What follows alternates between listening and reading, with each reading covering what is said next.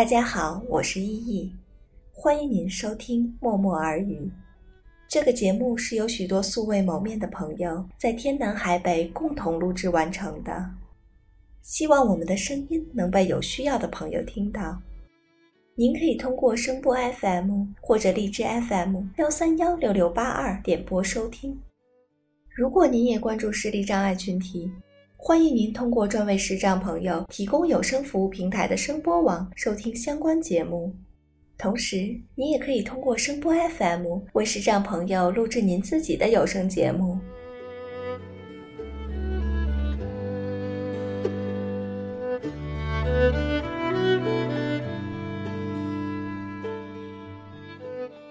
默默耳语第一季收录了二十一篇关于旅行的文章，摘自我自己的散文随笔集《一切都没那么糟》。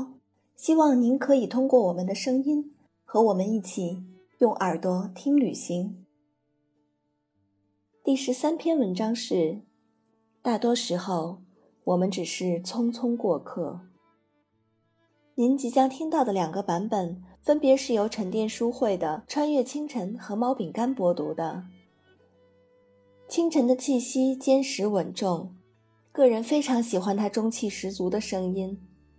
猫饼干更像是认识多年的老朋友，给你缓缓道来。淡然且温暖。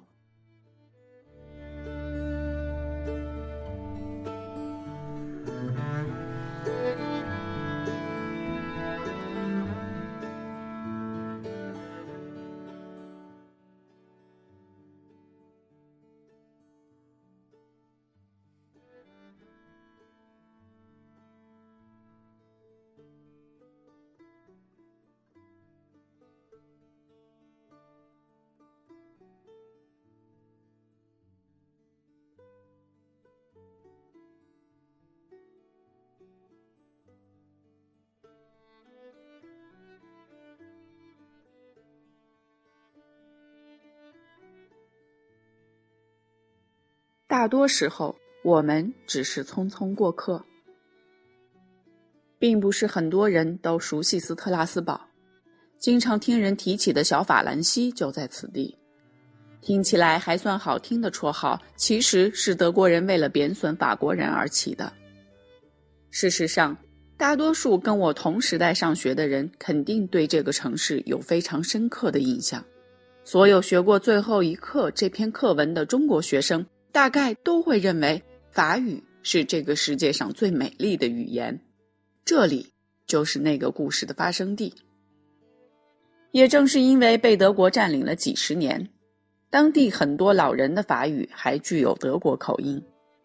文学的影响力不容小觑，都德用一篇短文生动还原了一段历史，写下一个故事，因而才留下一段完美的乐章。如果在法国南部的田间小路驱车，伴着阿莱城姑娘的音乐，谁还会介意文学与艺术的界限？斯特拉斯堡是原来欧洲议会的所在地，城市多多少少有点政治色彩。这里比起很多法式浪漫的城市，多了点约束感，清静井然。我们没做太久停留。清早就告别了和善的旅馆主人，去往瑞士。相对于北欧童话，瑞士似乎是公认的人间天堂。允许持申根签证者入境，旅游者省去了很多繁杂的手续。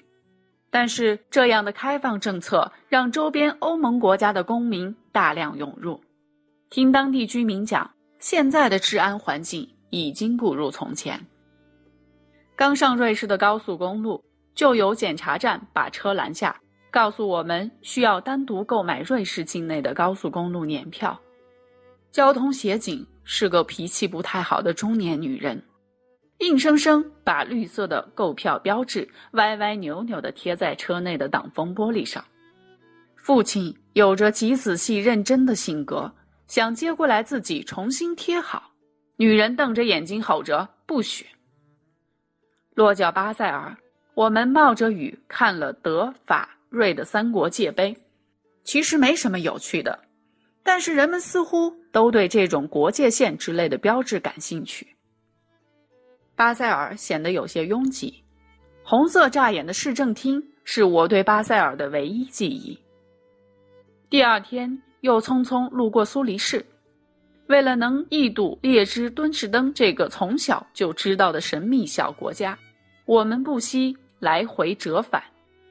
好在瑞士是一个处处好山好水好风光的地方，一路风景能让赶路变成兜风观光的旅游项目。公路沿途的休息站都是面朝青山碧湖，在这样的地方，再疲惫的行人都能神清气爽。我们的旅途从早春走到了盛夏。受伤以后，我就特别喜欢曾经讨厌的夏天：灼热的空气、黏腻的汗水、公共场合蒸腾起的奇怪气味，还有必须要定期剃掉汗毛的麻烦。所有原来讨厌的一切。都抵不过一个惧怕寒冷的身体，所以如今就能欣然接受夏天的全部。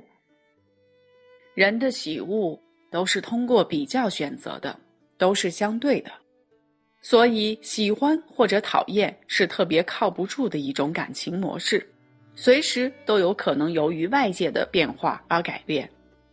就像原来喜欢一个人，后来不喜欢了，可能不是因为这个人变了。是自己变了，或者是因为比起这个人又出现了比他更吸引你的人，所以不再喜欢。看到有些人为了挽回已经留不住的心时，常会说：“我哪里做的不好，我会改”之类的话。其实也许没有什么地方需要改正，只是看书的人兴趣变了，不再喜欢物理，改学政治而已。所以你再怎么改。也无法擦掉身上所有的字迹，重新印成一本新书。又或者，你学了半天政治，却发现自己不具有政治头脑和手腕，其中的关窍怎么也找不到。再想想对物理得心应手的过去，难免会再回头拾起物理课本。每个人都是在选择、备选和备选中辗转反侧，这个过程。是无法通过自我改变来强求结果的。列支敦士登是个特别可爱的国家，主权独立，政治中立，依附瑞士通用瑞朗，又讲德语，像是一个特殊的混血儿。二零一一年，该国推出了国家整租方案，七万美元两晚起租就能把国土面积一百六十万平方公里的公国租给私人。同时提供一百五十人的食宿方案，还配有百名国家警察随时待命，而国内的居民也不用迁出，围观和群演都有了。这种华丽丽的私人定制听起来极富想象力。整个国家就好像是《楚门的世界》里面那个大大的摄影棚，以阿尔卑斯山的旖旎风光为背景。夏日山顶融化的雪水在河谷里静静地流淌，人们不慌不忙的生活节奏就像是被按下了两倍的慢速播放键。作为看客的游人，我们不知不觉的就迷醉其中。首都瓦杜兹配有现代化的设施，中心街区的两旁生活所需要的公共服务都很完善，过往的车辆穿梭不息。有着意想不到的热闹，游客服务中心装饰得十分气派，现代的建筑风格外，整体都用木质感的材料包裹起来，跟周围的环境融为一体。大厅里面铺着柔软的地毯，有咨询服务台，摆放纪念品的货架，挂满邮票的墙壁，还设有邮局的专门服务点，为游客提供邮寄服务。在我们三口人的护照上都盖了列支敦士登的纪念签证印章，花了几个瑞郎，算是了却了我一个小小的心愿。欧洲的这些袖珍国基本上都是以旅游、银行服务和邮票作为经济支柱，列国的邮票销售可以占到国民总收入的百分之十以上。工作人员把精美的邮票贴在明信片上。然后特别认真地放进装信的麻袋里，像是完成了一个仪式。邮票博物馆中午闭馆休息，等了大约二十分钟，看到一个老太太骑自行车慢慢悠悠的过来，然后把自行车停在了博物馆大门的旁边。他看看我，示意让我稍等，自己先上楼去。我才惊讶的反应过来，他就是博物馆的工作人员。邮票博物馆在一栋三层楼的二楼。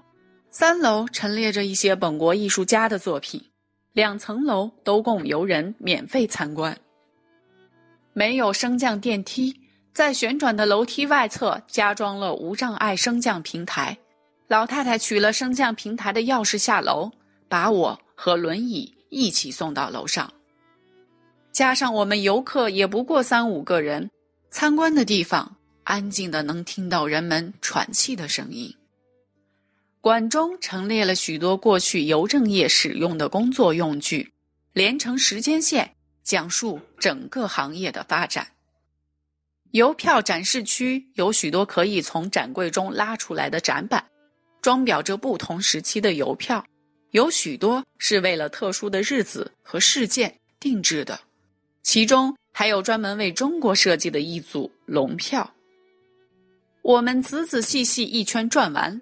看到管理员老太太在门口的办公桌前坐着，她戴着金丝边眼镜阅读，温和的抬头起身跟我们告别，没有多说话。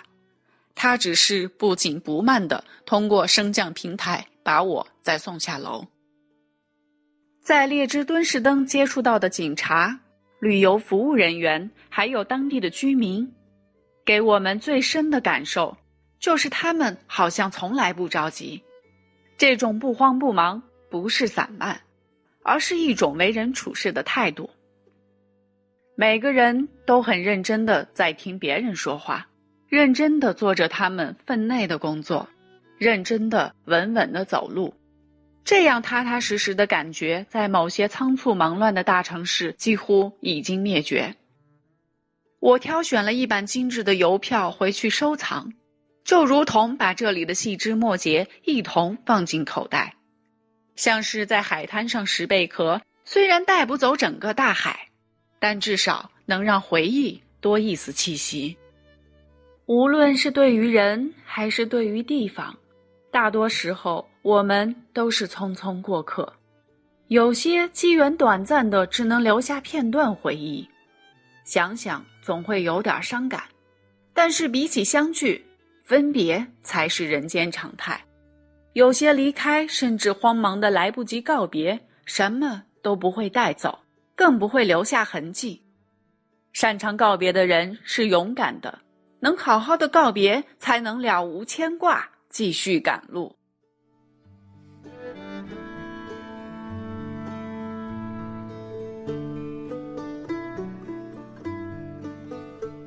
感谢您的收听。在节目的最后，送上一首马友友演奏的大提琴曲《Short Trip Home》。回家的路很短，希望您拥有愉快的一天。祝您早安、午安或者晚安。